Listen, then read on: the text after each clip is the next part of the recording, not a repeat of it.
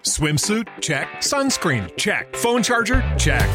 Don't forget to pack the 5 Hour Energy. It fits great in a pocket or carry on, and the alert feeling will help you arrive ready for anything. Now get 20% off when you use code 5HE Travel at 5hourenergy.com. Expires April 30th. One time use only, not valid with other discounts. Remember, visit 5hourenergy.com and use code 5HE Travel to save 20%.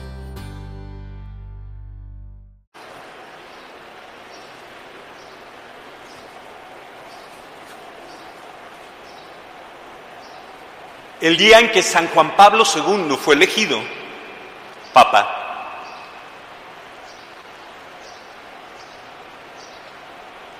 e inicia su pontificado, hay una gran misa.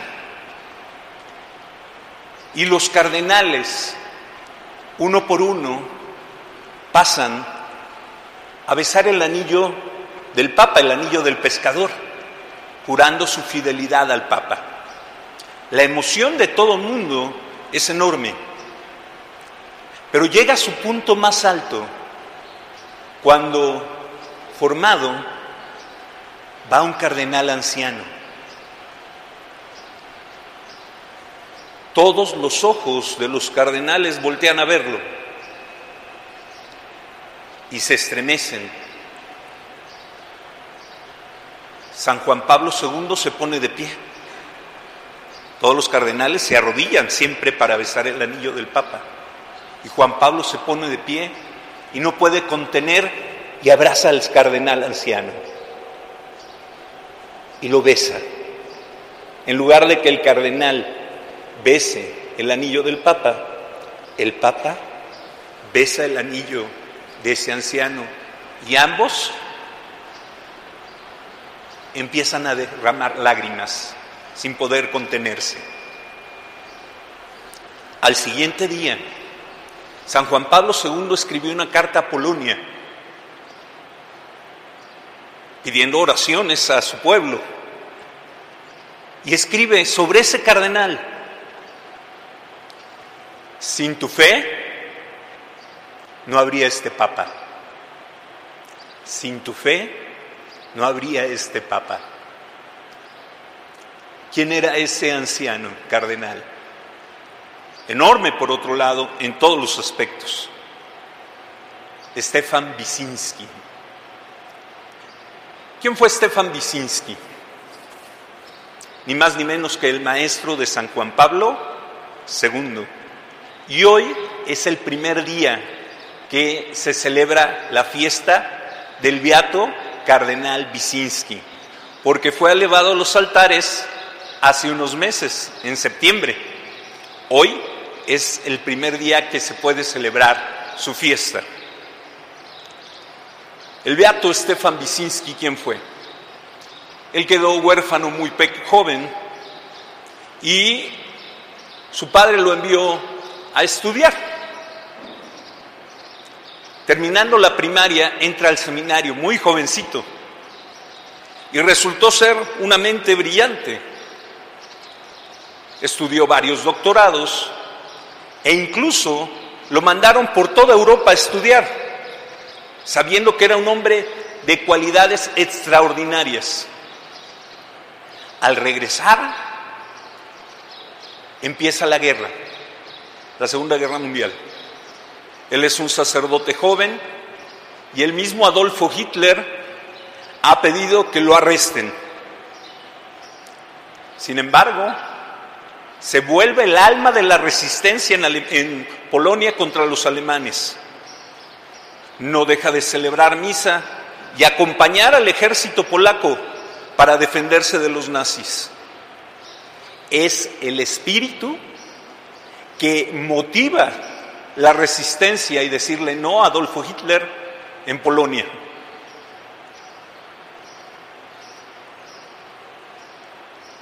Cuando termina la guerra, es elevado obispo pronto y muy, muy joven es elevado cardenal.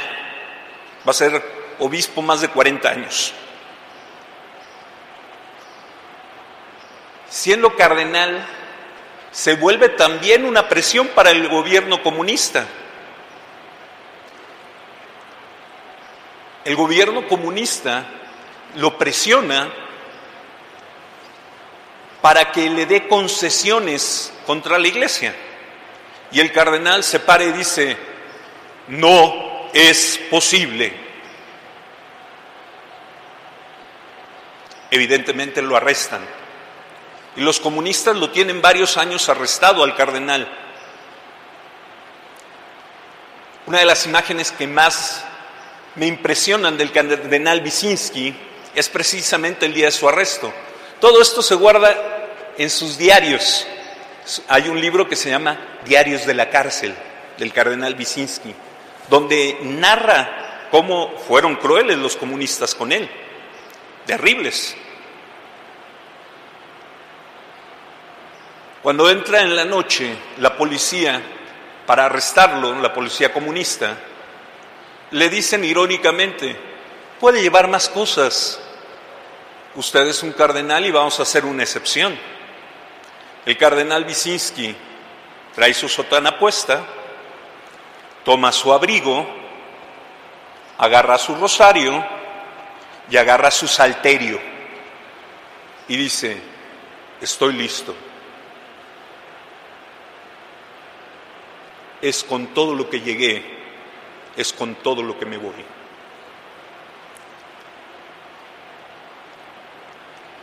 Cuando es liberado, ¿qué hace durante el tiempo de la cárcel?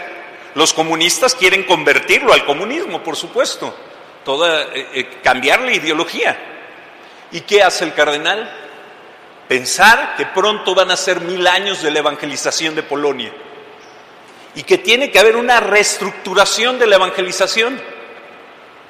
Y piensa en las grandes misiones y piensa cómo evangelizar. Y todo el tiempo que está en la cárcel solo está pensando en los planes futuros. Cómo convertir y llevar el Evangelio a los demás. Cuando sale, lo primero que organiza es una gran procesión con la Virgen de Czestochowa. Czestochowa es la imagen, una imagen negra que tiene una herida, que es como la Virgen de Guadalupe para los polacos. Es la imagen principal.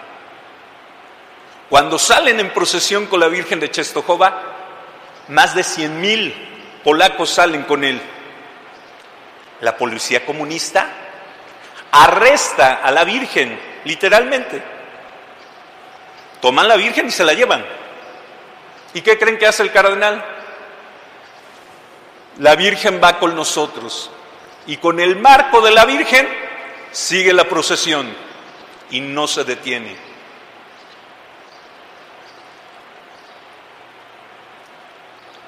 En eso conoce a un joven sacerdote, Carol Boitila. Y él va a ser quien lo promueve para ser obispo, arzobispo, cardenal. Él es el que va dialogando con todos para que ese joven brillante vaya creciendo. Incluso engaña a los comunistas, hace mil estrategias para que los comunistas también apoyen a San Juan Pablo II. Después se van a arrepentir, por supuesto. Cuando están eligiendo papa, se reúnen varios cardenales, uno de Austria y él, y dicen, hay que dar todo el apoyo a Carol Boitila. Y así fue elegido Boitila.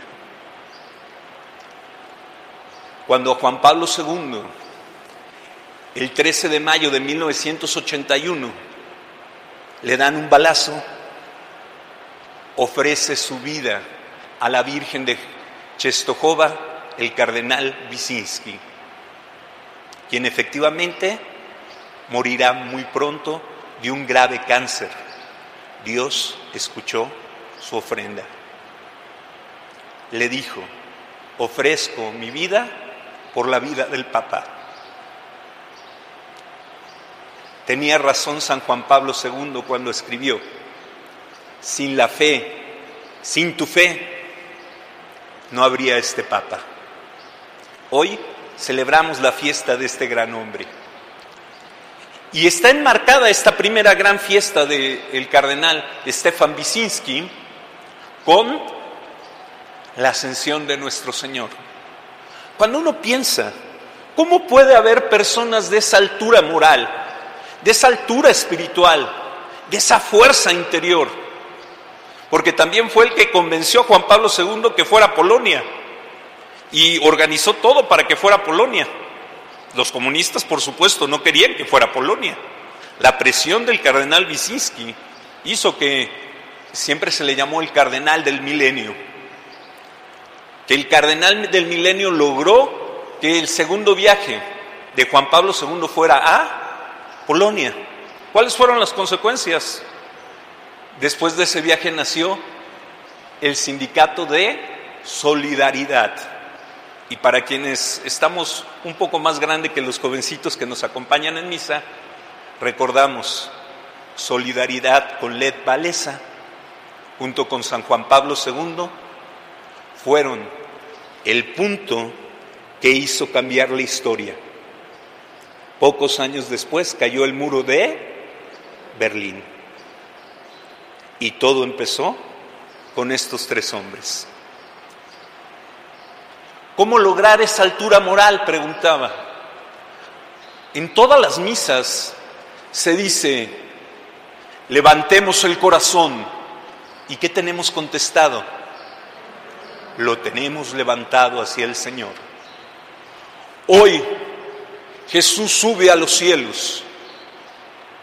Hoy Jesús resucitado y glorioso, lleno de poder y de gloria, sube al cielo